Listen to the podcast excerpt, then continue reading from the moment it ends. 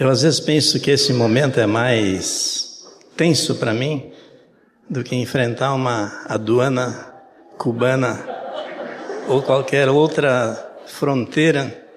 É, mas eu realmente sinto muita paz e muita alegria em estar compartilhando a palavra. Estive orando, pensando e antes de entrar naquilo que eu gostaria de compartilhar, eu gostaria de lembrar que é, muito provavelmente, embora eu já tenha sido abençoado duas vezes para ir a Guiné-Bissau na África, a viagem deve sair essa semana. Pastor Erasmo, muito amorosamente, não me permitiu viajar sozinho, que pelos clamores de socorro de Guiné-Bissau, por exemplo, os nossos suprimentos estão no fim. Que bom que vocês estão chegando, né?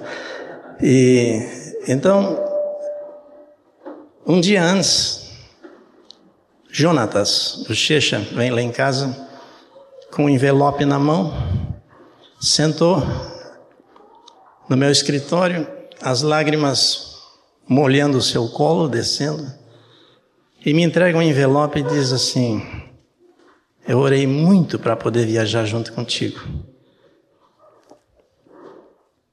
Mas a minha fé não foi suficiente.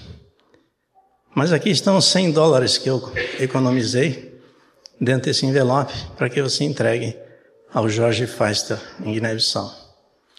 Eu disse, Jonatas, a minha viagem não tem data marcada ainda. Então, a tua fé ainda tem tempo de ser espichada. Então, eu, eu quero que você vá ao aeroporto, tire o atestado de vacina, febre amarela, que não custa nada e que dura 10 anos. Porque se Deus abrir a porta, seria muito triste você não embarcar porque não tem o um atestado de vacina. A missão Portas Abertas me ligou em seguida, dizendo o seguinte: estamos enviando a Porto Alegre para mim, para ti, é, mais uma caixa daquele livro Desafiando os Limites da Fé. É um presente para vocês, para usarem no Ministério de Guiné-Bissau como vocês quiserem podem vendê-lo, podem. E eu me lembrei assim da Deus começando a suprir. E vou dizer uma coisa para vocês, queridos. Pastor Erasmo já deu o amém. E Jonatas já está com muito perto do limite do valor que ele precisa. E eu não tenho a menor dúvida de que ele vai alcançar. É, irmãos de Três Coroas já telefonaram sem saber de nada. Porque a minha dúvida era como que eu vou levar 130 quilos de medicamentos, muito medicamento para malária? Deus mandou medicamento do Belém do Pará, de Porto Alegre, é, e muitas outras necessidades dos irmãos. Então esse remédio teria que chegar em Guiné-Bissau. E os irmãos de Três Coroas se prontificaram a pagar 300 dólares de frete para mandar como frete, né? Aí eu liguei para ele, escuta, nós temos uma pessoa que possa levar, pode levar isso, né? É, vocês pagariam o frete para o Jonatas? E eles prontamente se prontificaram. Então, Deus foi suprindo. Tem irmãos comprando o livro que não chegou ainda, né? É, estão comprando o livro a 20. Ele custou 10 reais como promoção daquele evento, mas o livro, o preço de capa dele é 27. E, mas nós estamos vendendo a 20 reais para quem quiser pagar pela fé de que vai receber o livro. Né? Deve chegar a qualquer momento. E o livro pode ser autografado, se vocês assim o desejarem, obviamente pelo Jonatas. Né? Nós algum dia ouviremos falar do Jonatas né? no futuro, é, como Ouvimos hoje de David Livingstone e Kerry e Finlay e tantos outros, né? É, então, só para dizer que é, Deus tem retardado a cirurgia da Irma, não é que tem retardado, Deus tem dado a plenitude dos tempos, né? Deus não está muito preocupado com a, com a minha ansiedade e nem com a necessidade dos irmãos lá. Deus tem o seu tempo. Irma foi operada nessa terça-feira, já está convalescendo em casa, está bem. E então já temos o amém para viajar. Então, é, glória a Deus por isso, né? E eu, de tanto ler manchetes de jornais, eu, eu, eu queria tratar de um tema que eu acho que é extremamente assim difícil, um desafio para o tempo que nós estamos vivendo hoje.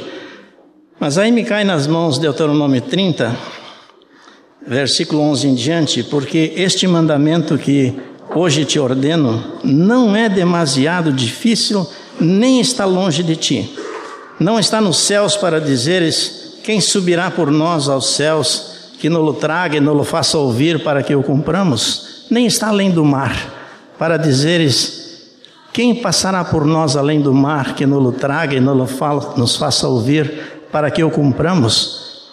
Pois esta palavra está muito perto de ti, na tua boca e no teu coração, para o cumprires. Ou seja, eh, por maiores que sejam os desafios que nós estamos vivendo nessa final de dispensação que precede a volta de Jesus Cristo, que eu não sei quando será, a verdade é que quando ele vier, que nos encontre trabalhando e envolvidos na obra, mas nós sentimos no horizonte os sinais da, do final dessa dispensação. Eu já compartilhei uma vez, mas há uma companhia de seguros nos Estados Unidos que não aceita mais seguros de aeronaves em que os dois pilotos sejam crentes.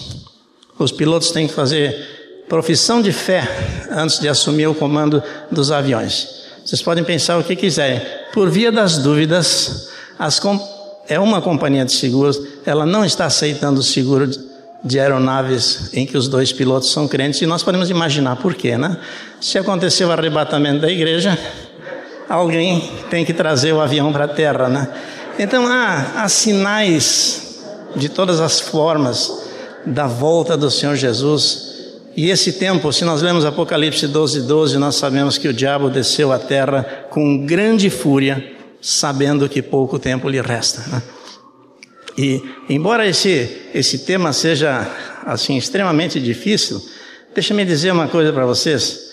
Eu tenho lá em casa um quadro emoldurado, eu acho que ele está muito bonito, é, e embaixo na pintura está o meu nome, Siegfried Zeus.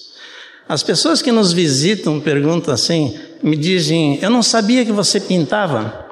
Digo, na verdade, eu não pinto nada. Então, como você colocou seu nome? É que eu comprei um quadro nos Estados Unidos, uma, numa loja de, de, de brinquedos que se chama Pintando por Números. Ou seja, eu não tenho que entender nada de pintura. O quadro se compõe de, de contornos onde cada espaço tem um número. Número 1 um é branco, número 2 é azul, número 3 é verde, número 4 é vermelho, número 5 é marrom e assim por diante. Tudo que eu tinha que fazer é colocar aquele conjunto de vidrinhos de tinta e os diversos pincéis e vem ver, olhava a tela, bom, número 1. Um. Tudo que é branco no, na tela eu pintei. Tudo que é azul, fui pintando. Não tinha cara de nada no começo. Mas pouco a pouco, quem quiser ver, está lá em Morungava o quadro. É, a pouco a pouco o quadro foi ganhando forma, foi ganhando beleza, uma paisagem de outono muito bonita, né? Então, o Espírito me falou já há muitos anos. A mesma coisa são os desafios que nós, como povo de Deus, temos. Podemos não entender nada, mas pintando por números, João 3,16, é, Salmo 37, é, Provérbios capítulo 3 para os jovens e assim por diante. Pintando por números, nós formaremos um quadro lindíssimo. A ponto de, vocês lembram, eu estou lembrando muito deste lado aqui nessa manhã, a ponto de, naquela batalha, quando Saul estava observando uh, o campo de batalha, e aí entra um mirradinho é, Davi e afronta o gigante. Saul pergunta para o Abner, o general: Abner, me diga uma coisa, quem é, de quem é filho este moço? O Abner disse: Tão certo como vive o senhor, eu não sei, mas vou perguntar. Aí Abner volta, chega a, a, a Davi e pergunta: De quem você é filho, moço? Eu sou filho de Jessé. Essa pergunta, ela ficou marcada para mim por, por muitos anos.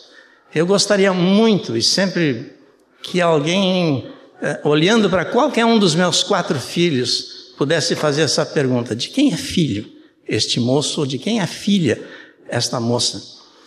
E eu queria que nós, eu queria nessa manhã, assim, de uma forma muito familiar, muito, muito doméstica, nos abrir os olhos. A palavra diz em Provérbios 14, 26, se não me engano, no temor do Senhor tem o um homem forte amparo, e isto é refúgio para os seus filhos. Eu queria nessa manhã, junto com vocês, montar este refúgio, esta muralha ao redor das nossas casas, das nossas famílias, criando para os nossos filhos um refúgio que às vezes, sem entender, eles não querem aceitar. Mas, deixa-me ler um texto aqui que eu gosto.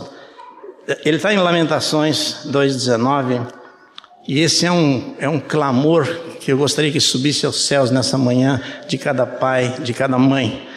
Levanta-te, clama de noite no princípio das vigílias derrama como água o teu coração perante o Senhor, levanta as mãos pela vida dos teus filhinhos que desfalecem de fome à entrada de todas as ruas. Eu poderia ler o final deste, desta aventura, uh, lendo em Jeremias 31, 16 e 17. Assim diz o Senhor reprime a tua voz de choro e as lágrimas de teus olhos, porque há recompensa para as tuas obras, diz o Senhor, pois os teus filhos voltarão da terra do inimigo. Há esperança para o teu futuro, diz o Senhor, porque os teus filhos voltarão para os teus territórios. Não é fantástico esse texto? De, de Deus nos dá a promessa de que muitos de nós encontramos Jesus ao longo da caminhada, nossos filhos já adultos e e às vezes até envolvido em caminhos e atalhos. Deus nos dando uma promessa nessa manhã. E eu queria que nós abraçássemos essa promessa nessa manhã. Os teus filhos voltarão para os teus territórios. A recompensa para as tuas obras, diz o Senhor, pois os teus filhos voltarão da terra do inimigo. Eles voltarão. E, e tudo que nós precisamos é pintar por números nessa noite. Você poderá dizer assim: eu não tenho experiência, não tenho vivência, e tudo que nós ensinarmos, deixa-me ver como é que eu pensei em usar esta manhã. É, eu coloquei bastante papel aqui na minha frente, talvez não para usar, mas para me dar um pouco de segurança. É, algo que, que me foi lembrado, não é criação minha, né? É, para que nós pais, e, e eu não tenho nenhuma preocupação de falar para vocês jovens, porque eu queria que vocês entrassem numa divina parceria com este lado aqui, que são os pais, numa divina parceria para tornar este mundo mais agradável, até o mundinho de vocês, dentro dessas muralhas, desse é, refúgio que Deus está concedendo ao homem que teme ao Senhor. É um sentido de pressa, que até os 18 anos, quando eu vi esse garotinho, é um menino, Lucas foi apresentado agora de manhã. Onde é que está o pai dele? Está lá, tá. Quando eu vi ele sendo apresentado, eu fiz a minha conta. Eles terão o Lucas em suas mãos até os 18 anos por 6.570 dias. Quando Lucas tiver 10 anos, só lhes restam 2.920 dias. E quando Lucas completar 15 anos, eles terão apenas 1.095 dias para tê-lo aos seus cuidados e ensinar tudo o que é necessário, transformá-lo num, num homem de verdade E aqueles que têm filhos já com 10, com, com 12, com 15, só façam as contas. O tempo é extremamente limitado. A urgência, quanto mais cedo nós começarmos, mais bem-sucedidos nós seremos. Mesmo que os nossos filhos digam no começo, assim, é, de uma ou de outra forma, alguém já ouviu esse, esses dados, né? Que aos sete anos os nossos filhos dizem assim, ou filhas, né? Meu pai sabe tudo. Aos 12 anos ele diz que meu pai é sensacional, tem todas as respostas. Aos 15 anos ele diz assim: Papai tem algumas ideias um pouco antiquadas. Aos 18 anos ele diz assim: Papai está totalmente por fora, não sabe das coisas. Aos 24 anos ele diz: Papai até que às vezes acerta. Aos 30 anos ele volta a dizer: Papai é sensacional. Aos 40 ele diz assim: Meu pai saberia a resposta se ele ainda estivesse vivo. E eu queria, criando essa, essa muralha ao nosso redor, queridos, eu queria, lembrando aquele texto de Lamentações de Jeremias, clama pela vida dos teus filhinhos. E eu queria começar a construir com vocês essa muralha ao redor. Obviamente que a primeira meta dos pais do Lucas é levar aquele coraçãozinho a se abrir para o Senhor Jesus. O privilégio de poder levá-lo para Jesus, de inscrever o seu nome no livro da vida e saber que ninguém mais o arrebatará das mãos a salvação que está no nome de Jesus. E por essa razão, tudo suporto para que também eles obtenham a salvação que está em Cristo Jesus. Essa é uma oração para fazer no dia primeiro de cada mês. Você pode iniciar o seu mês no dia 12, no dia 15, no dia 20, mas eu, tô, eu quero criar 31 motivos de oração que você pode colocar no seu refrigerador. Você vai cercar cada um dos seus filhos de oração. Eu tenho dito assim: Deus me colocou por alguma razão uh, em dois ministérios, família e missões. Eu tenho dito que para as duas coisas, esses dois ministérios, não foi feito, não é compatível para covardes, egoístas ou soberbos. Eu tenho dito assim, quando alguém se candidata, se você está enquadrado nesse, num desses três aqui, é melhor que você não case. Se você é covarde, egoísta, soberbo, é melhor que você fique solteiro. A mesma coisa para missões. Alguém que quer ir para o campo missionário. Se você é covarde, se você é egoísta, se você é soberbo, fica em casa. Fica em casa. Então, é, em segundo lugar, a nossa oração, eu oro para que meus filhos cresçam na graça e no conhecimento, e no conhecimento de nosso Senhor e Salvador Jesus Cristo. 1 Pedro 3,18 diz: Antes crescei na graça e no conhecimento de nosso Senhor Jesus Cristo. No dia 3, nós vamos orar: Senhor, conceda aos meus filhos que aprendam a viver uma vida de amor através do Espírito que neles habita, porque o fruto do Espírito é amor. Efésios 5:2 Andai em amor, como também Cristo nos amou. Como é fácil identificar um lar uma família onde impera o amor, onde, onde reina o amor. Amor não é não é libertinagem, amor não é, entende? Amor é disciplina, com firmeza e com ternura. Esse binômio ele funciona muito bem em cada família, em cada lar e na educação dos filhos. Porque Jesus disse assim na sua oração sacerdotal, em João 17: Pai, a minha vontade é que onde eu estou, estejam também aqueles que me deste. Então, essa é a vontade do Pai.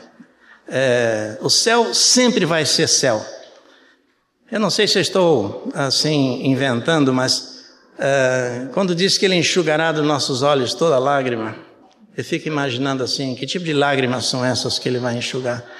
Não seria por algum querido, algum filho que não vai estar lá, Deus, Deus é Deus, Ele sabe como tirar o chip da nossa memória e de maneira que céu seja aquilo que a, a palavra diz, é, é, um lugar de alegria. Para falar em céu, sempre tem alguma é, assim, tirada de netinho, né? Meu filho estava explicando para o Levi algo sobre o céu e ele ouviu e fez um mundo de perguntas sobre o céu. Meu filho explicou para ele como vai ser o céu, dentro da idade dele, de seis, sete anos. O céu vai ter é, ruas de ouro, vai ter isso, vai ter aquilo. E aí ele ia para a escolinha e voltava, pai, no céu vai ter isso? Vai ter isso. Pai, no céu vai ter aquilo outro? Vai ter aquilo outro. Uma tarde dessas, Catito volta para casa, é, um pouco mais alterado do que o normal, né? E, a, e, a, e o Levi com a irmãzinha ligados em 220 volts, né? Aquela barulheira, aquela correria. Aí o Catito faz a pergunta assim: escuta, dá para ter um tempo de paz aqui?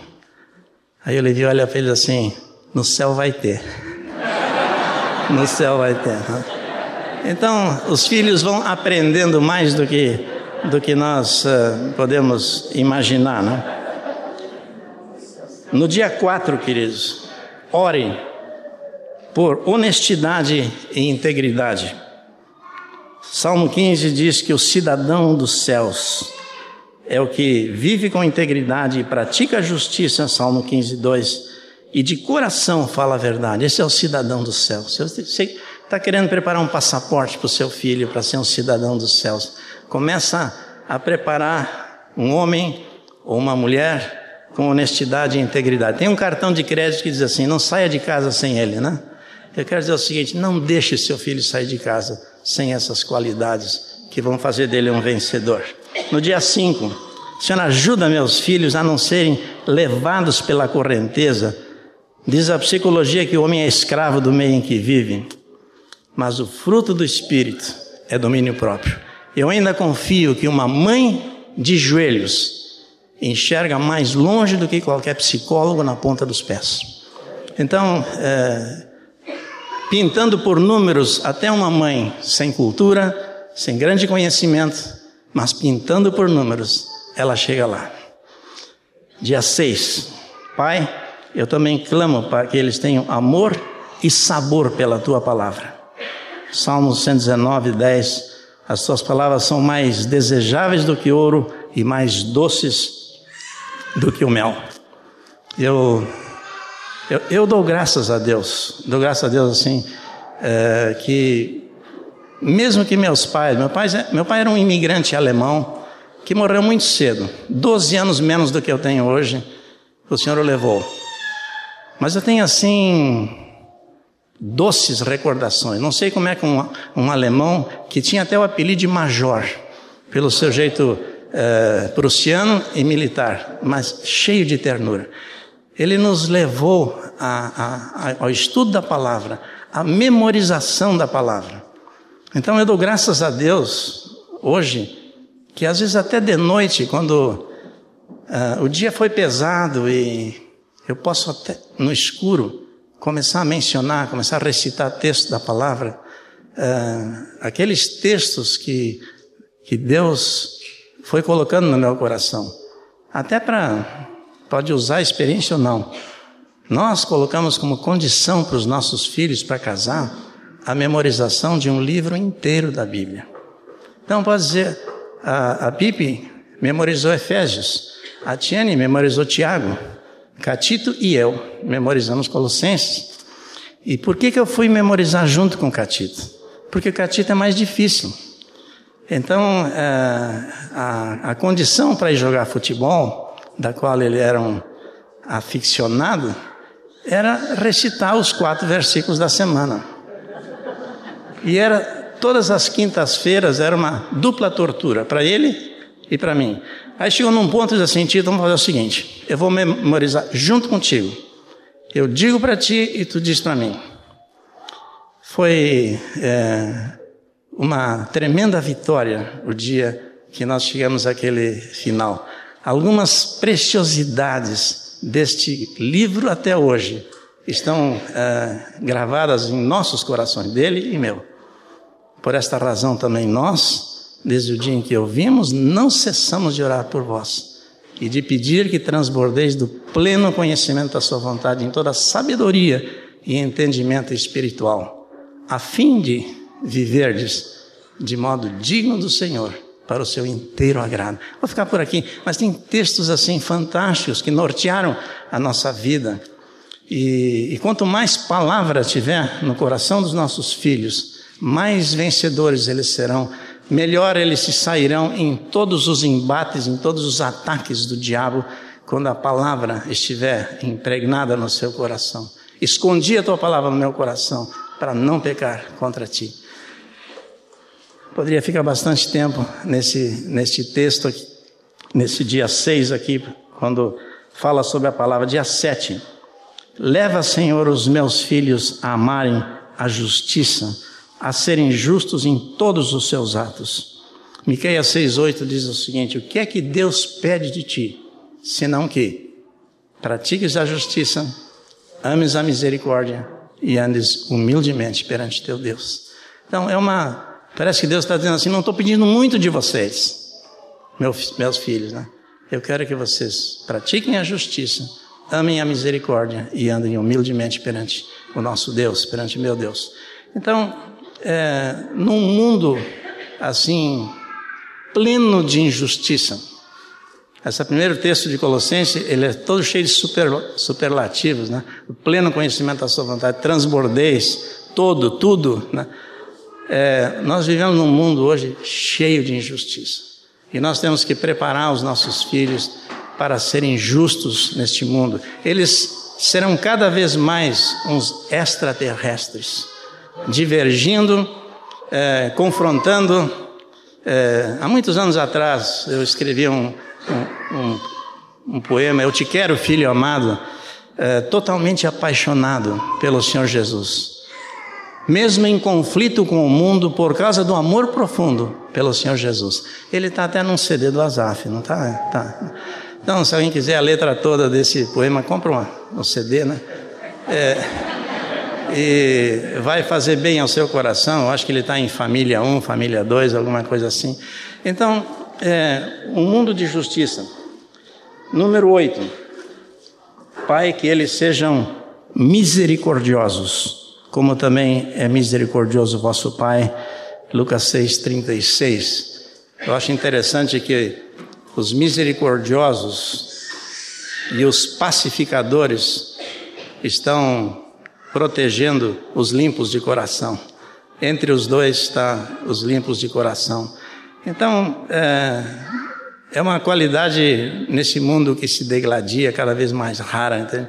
Que Deus nos dê, assim, a capacidade de incutir em nossos filhos, e nós vamos fazê-lo pela oração.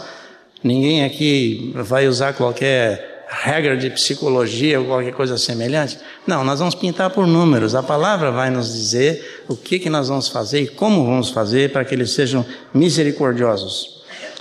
No dia 9, Senhor, leva meus filhos ao respeito por si mesmos e aos outros e às autoridades, como diz a tua palavra. Tratai a todos com honra, amai os irmãos, temei a Deus, honrai o Rei. Então, é, às vezes, é, quando nós mandamos os nossos filhos para um retiro, é, parece que nós queremos dar para os nossos filhos todas as regras que nós não damos para ele nos últimos 12 anos. Não faz isso, não faz aquilo, obedece o irmão, obedece aqui.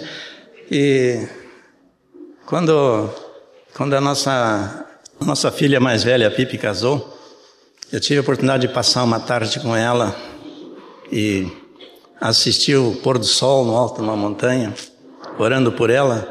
E a minha pergunta foi, Senhor, será que eu ensinei para ela tudo o que ela precisa saber? Será que ela vai ser aquela esposa de acordo com Efésios, dentro do padrão bíblico? Será que ela vai fazer do esposo dela um homem bem-sucedido? E assim por diante. Aí naquela hora eu disse, Senhor, tem misericórdia, completa tudo o que eu não disse e o que eu não ensinei. Né? E nós também, além de pintar por números, que nós ainda podemos contar com a misericórdia de Deus, podemos acompanhá-los em oração quando eles saírem de casa. Né? No dia 10, ajuda meus filhos a desenvolverem uma forte e bíblica autoestima que tem as suas raízes no fato de que eles são feitura dele. Efésios 2:10. 2:10.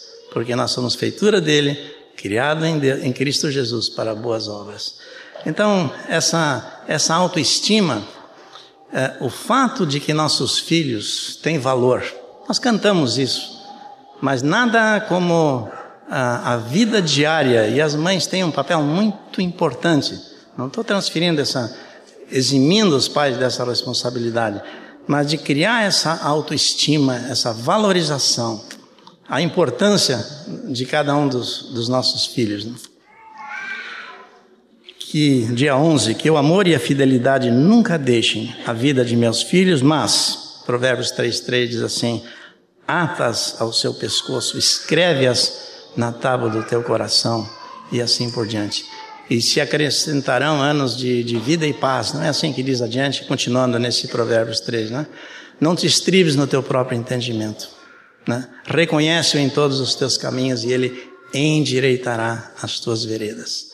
Então, uh, amor e fidelidade.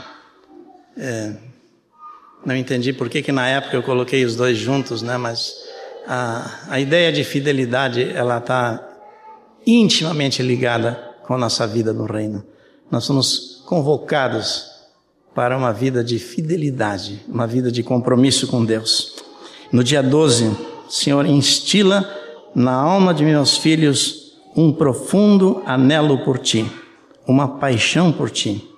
Minha alma apega-se a ti e a tua destra me ampara. Deixa eu dar um testemunho pessoal, assim, aos, aos 12 anos. Eu não tinha muita ideia de, de quem era Jesus, assim, né? eu não via Jesus. Mas eu tinha, assim, um, um profundo respeito pela minha mãe. E o meu, o meu temor a minha paixão era pela minha mãe. O que eu fazia ou deixava de fazer era para não entristecê-la. Isso foi indo e a minha mãe teve um papel de João Batista. Até o dia em que ela pôde apontar para mim assim: Eis o Cordeiro de Deus, que tira o pecado do mundo. Filha, não é a mim que tu tem que agradar. É o Cordeiro de Deus. É o Cordeiro de Deus.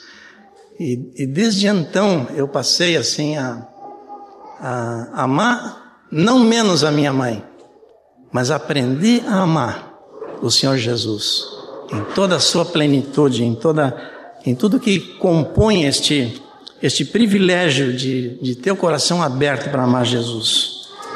Dia 13 Concede aos meus filhos responsabilidade, ou melhor, o aprendizado da responsabilidade. Gálatas 6,5, porque cada um levará o seu próprio fardo. Como é que está o nosso tempo? É, eu, como, como, como filho de, de alemães, nós aprendemos muito a respeito de, assim, de responsabilidade. Meu pai nunca permitiu que a, minha mãe arrumasse a cama de qualquer um dos filhos. Éramos quatro rapazes. Mas meu pai só fazia a vistoria dos quartos. A minha mãe, na sua misericórdia, dava uma lisada naquele irmão que, pela pressa, uh, ajeitou em cima, mas embaixo ficou a desejar.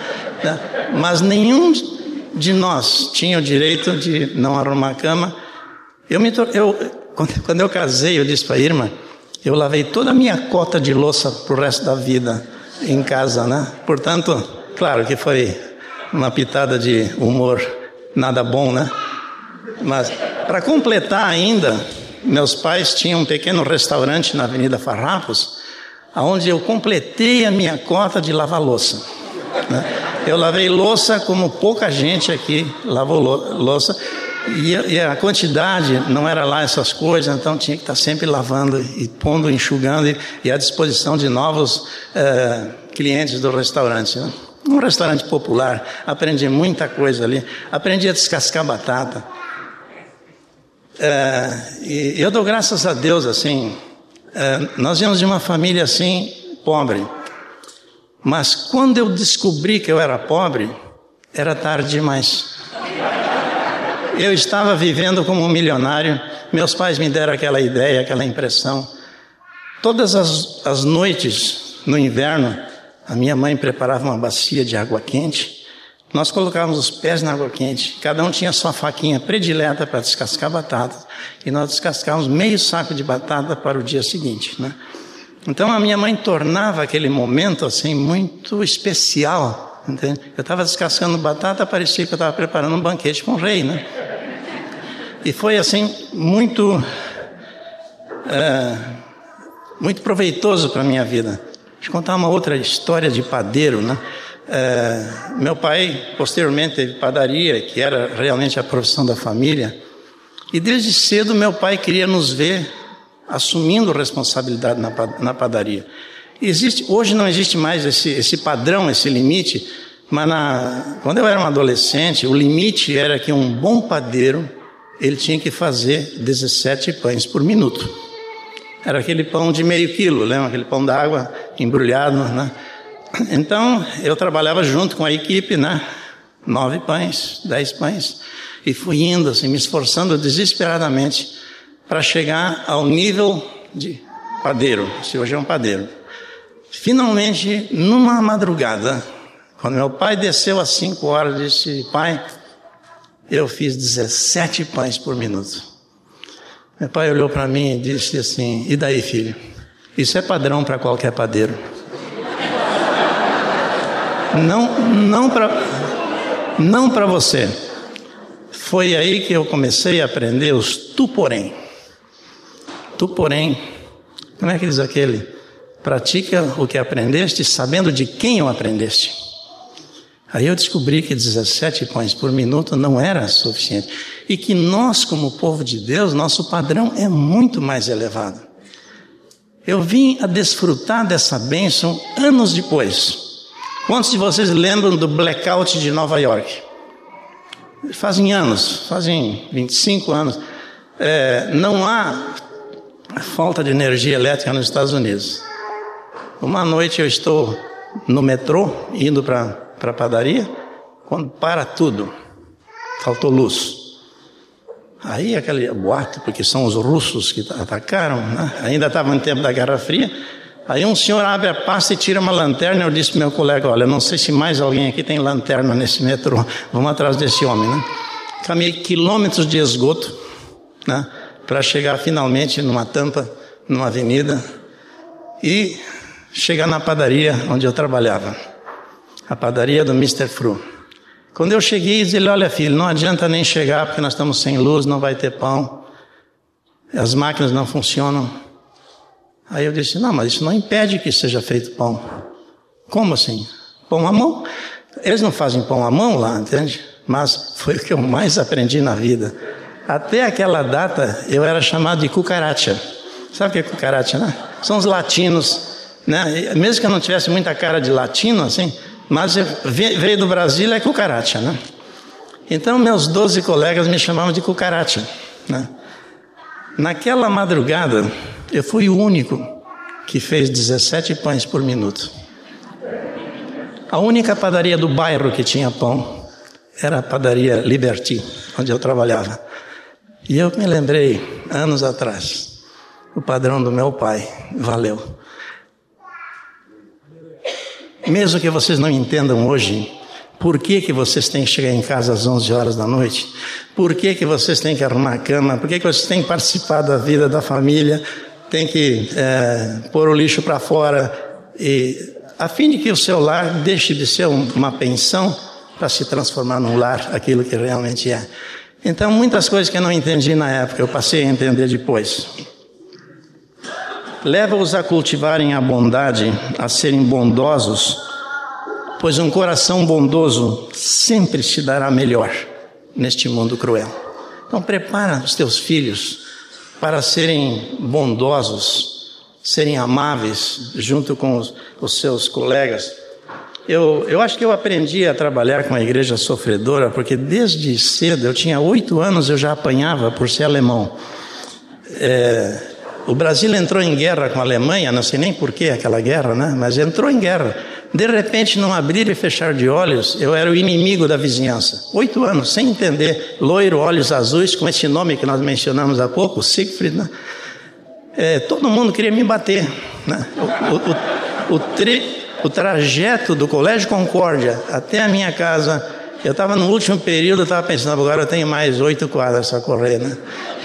E, mas a bondade e a misericórdia, os meus, meus pais me ensinaram a, a, a conviver e eles mesmos eram assim muito bondosos no seu, no seu agir. Qual foi a palavra que eu usei agora?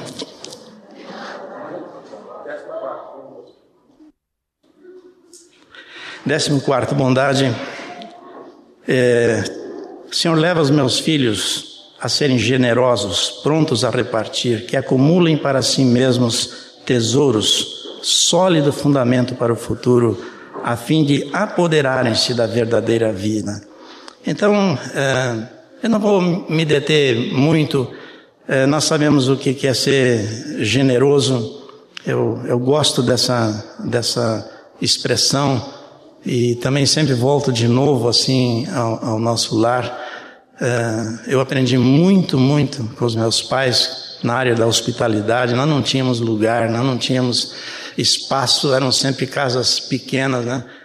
Mas eu dou graças a Deus. Minha mãe, depois de viúva, ela passou a ter um ministério de hospitalidade.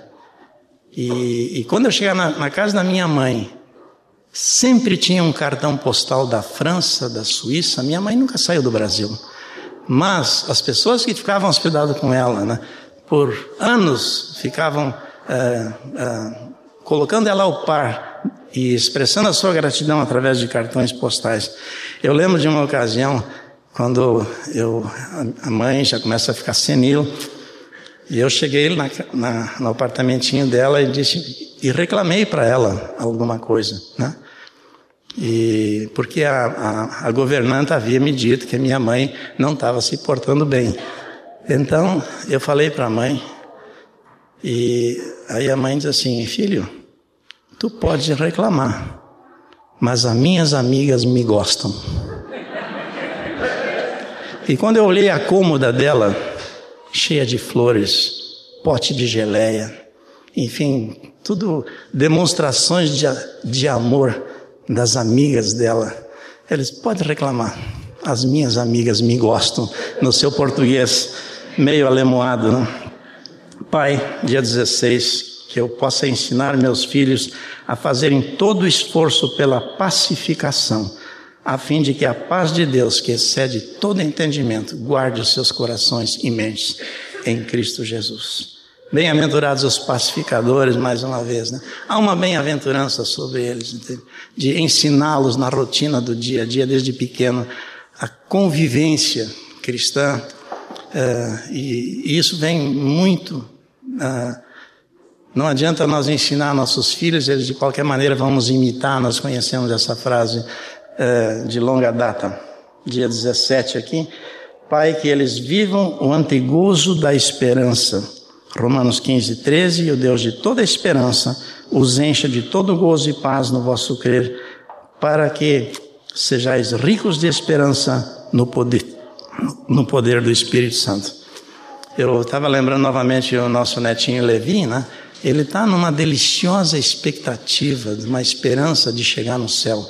Nada de ruim pode acontecer. Tudo que ele está esperando é, é lá onde vai ter, onde vai ter tudo, né? E à medida que ele vai crescendo, obviamente ele vai aprendendo todas as implicações dessa esperança. Ensina meus filhos, dia 18, a não desistirem facilmente, que eles sejam perseverantes na carreira que lhes foi proposta, desembaraçados de todo o peso e do pecado que tenazmente os assedia. Sabe que na, na, na tradução alemã, eu gosto de, quando eu leio o texto em português, eu dou uma lida em alemão, porque alemão é uma língua muito poética, muito bonita, eu suspeito para dizer isso. Eu nasci no Brasil, só para dizer para vocês, não sou alemão. É, meu pai era alemão, mas eu nasci no Brasil. Mas esse texto de é, desembaraçando-nos de todo o peso e do pecado, essa palavra desembaraçando, ela se chama é, sacudindo, Se, se você colocar um cachorro ou um gato na água, ele vai se sacudir todo para se livrar da, da água, da umidade. Entende? Então, essa, essa é a ideia em língua alemã, esse desembaraçando, esse desconforto que o pecado pode ocasionar, e que, pode não, que ocasiona na nossa vida. Então, é, a, a, expressão em alemão é. Alguém fala alemão aqui? Abschütteln, ou seja, você põe um gato na água, ele não vai sossegar enquanto ele não secar a última gota d'água que ele tem. E isso, essa deve ser a nossa preocupação também. Enquanto houver um resquício de pecado em nós, que nós ficamos nos desembaraçando de todo o peso, que sejamos perseverantes. Né? 19. Por favor, Senhor, desenvolva neles a habilidade de mostrar humildade.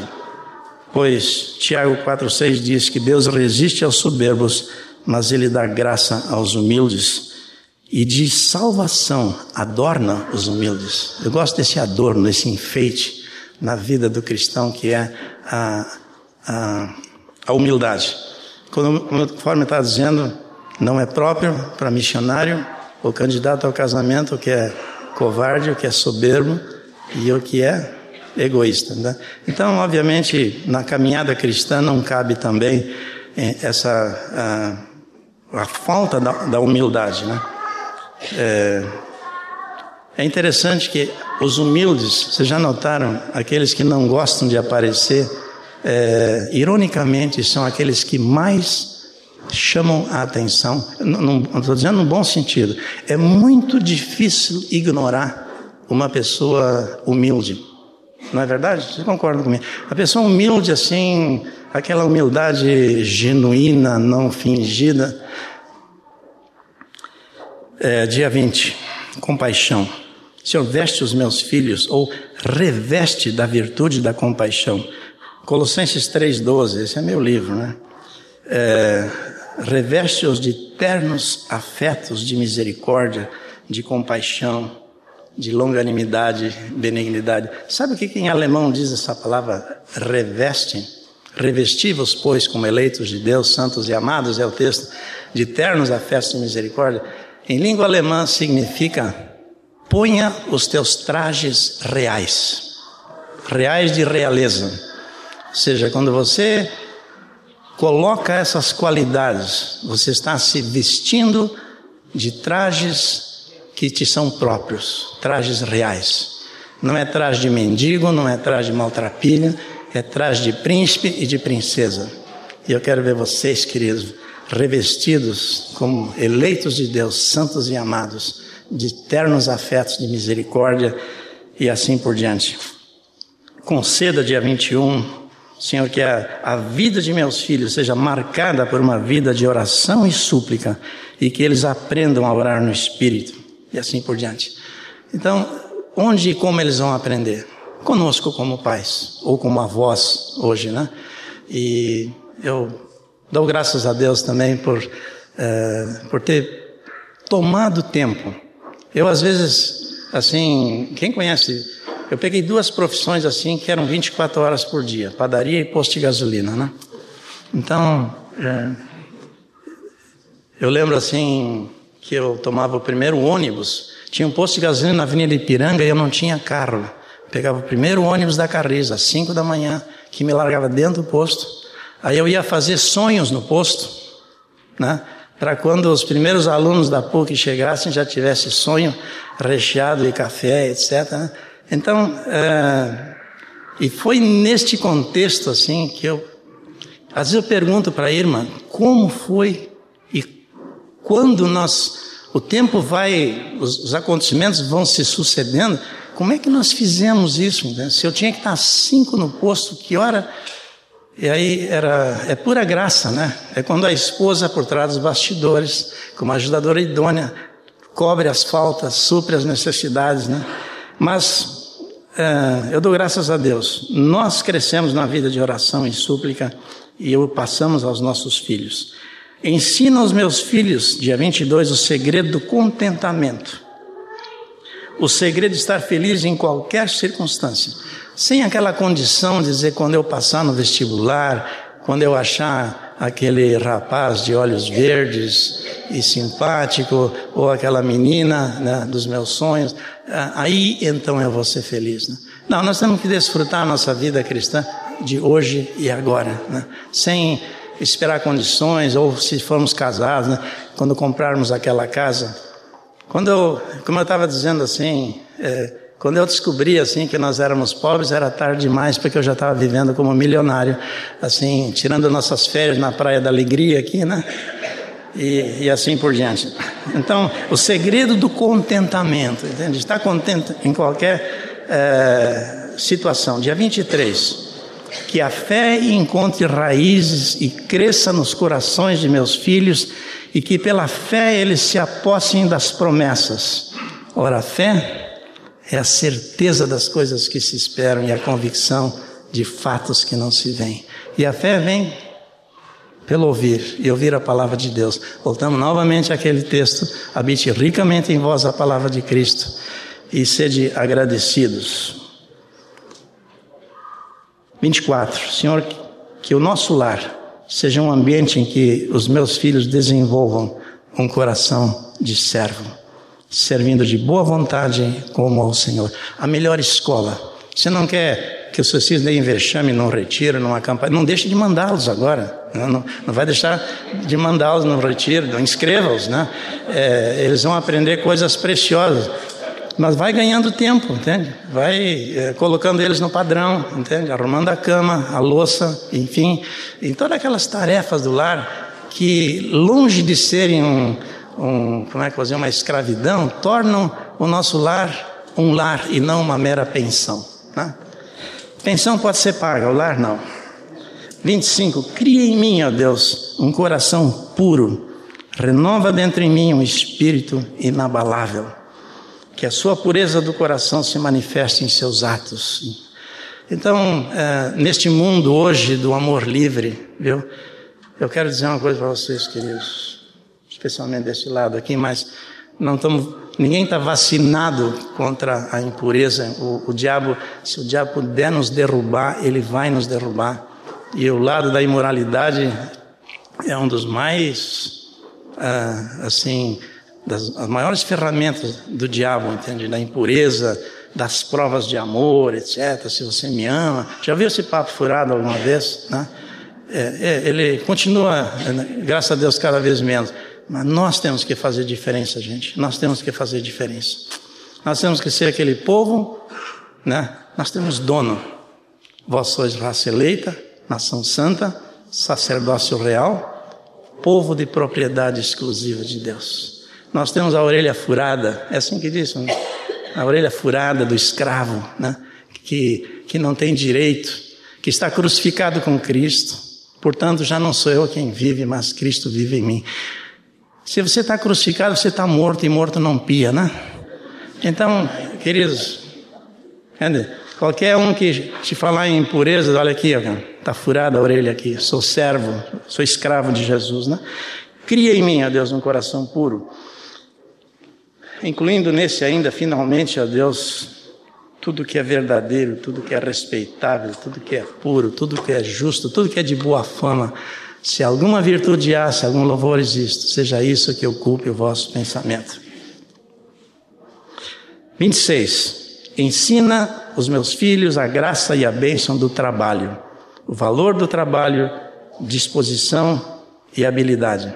Tudo quanto fizerdes, fazer como para o Senhor. Nos muitos anos de retiros e conversas ao pé do fogo, etc., né, eu nunca vi um adolescente se vangloriar da boa vida que ele tinha em casa. Você sabe a hora que eu tinha que levantar? Você sabe qual é a tarefa que eu tinha que fazer? Com uma ponta de orgulho, ele dizia. Eu nunca vi um adolescente dizer, eu dormia até meio-dia, né? Eu não tinha nada para fazer de tarde. Nunca vi alguém se vangloriar disso. Até porque não tem mérito nenhum nisso, né? É, eu oro para que meus filhos desenvolvam a autodisciplina, que eles adquiram uma vida disciplinada e prudente, como soldados de Jesus Cristo. Nós temos que ter disciplina. Nós temos que ter hora para deitar, nós temos que ter hora para levantar, nós temos que ter. Porque 24 horas é tempo suficiente para fazer tudo o que nós temos que fazer. Agora, se nós vamos dormir às três, quatro da manhã, vai faltar tempo, né? Vai faltar tempo, né? E vai faltar disposição também.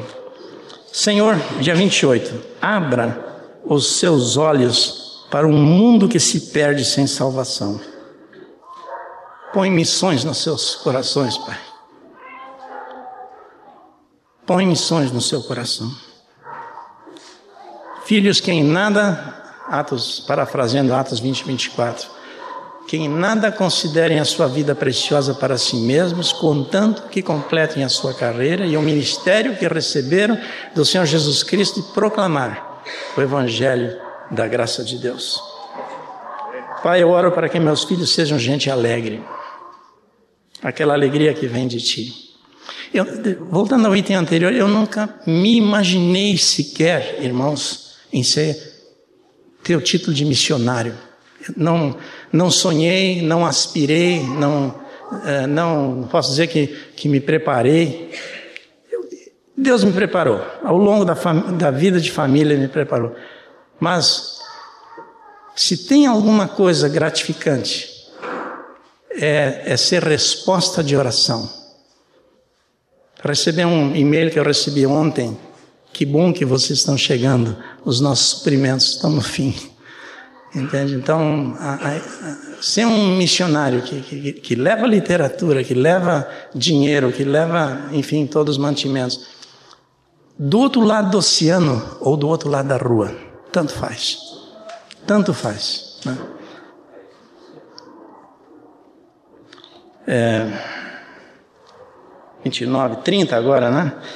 Meu Deus, faze deles homens e mulheres fortes e corajosos fortes e corajosos, que sejam destemidos, que não, não se envergonhem, não se intimidem quando algum, alguma dessas, dessas ferinhas os enfrentar na escola, entende? Que eles possam fazê-lo destemidamente, sem arrogância, é, é, como, como pacificadores, né?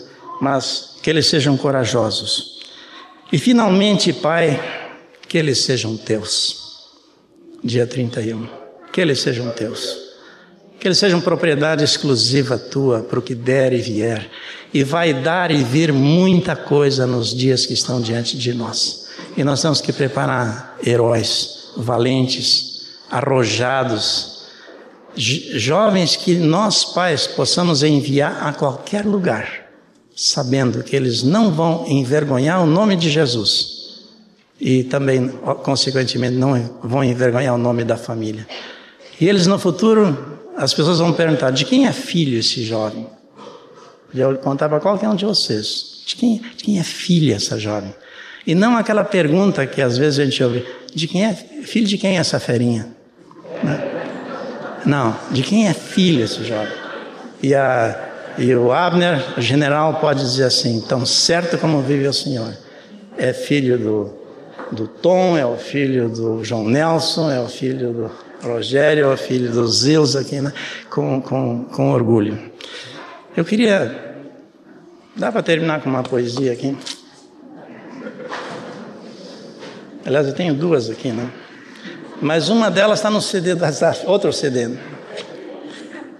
Quanta saudade. Vocês lembram desse. desse é, nós, hoje, quando eu percorro o andar de cima da nossa casa, aqui é o quarto da Pipe, quarto da Tiane, dá um. O vazio, ele é logo espantado, sabe por quê? Por saber que hoje eles têm sua própria família, que estão passando adiante o que de minha parte eu viste, como Paulo escreveu. É, isso mesmo transmite a homens fiéis e idôneos e assim por diante. Mas vamos lá. Por meu filho, é o poema. Pudesse eu tirar do seu caminho todas as pedras, todos os espinhos que se oporão aos seus passos de desbravador Pudesse eu abrir as portas e os corações na direção do êxito, do amor e da felicidade. Mas não é assim que a vida arranca de dentro de um menino ou menina, um homem ou mulher de verdade. Pudesse eu aprisionar esse riso todo, essa alegria sintetizada a cada fim de dia com a expressão viver é legal, é legal, Pai. Mas não é com facilidades e indulgências que Deus faz os seus heróis. Ele não vencerá para sempre a guerra nas estrelas, as barreiras do som e os raios laser da vida. crescerá, fará escolhas, seguirá com outros e finalmente com outra muito especial. E eu serei como todos os do passado, do presente e de sempre, desde Adão, Eva, Abraão, Sara, Davi, Zacarias, pai, simplesmente pai. Da Pipe, da Tiane, Catito, Kiko. Perdoa, Senhor, a pretensão de tantos sonhos, mas bem sabes que para que ele cresça forte e decidido. A gente corre do pediatra ao dentista, do culto à escola, do inglês à computação. Lá no fundo,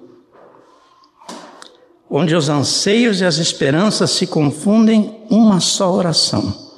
Apesar do tempo que estamos vivendo, faze do meu filho que está crescendo um homem segundo o teu coração. Amém. Pai, nós te damos graças, Pai. Obrigado por tua palavra rica, preciosa, abundante, suficiente, capaz, Pai, de nos conduzir vitoriosamente por esse cipoal de adversidades nesse mundo, oh Deus. Obrigado pela tua palavra, Pai.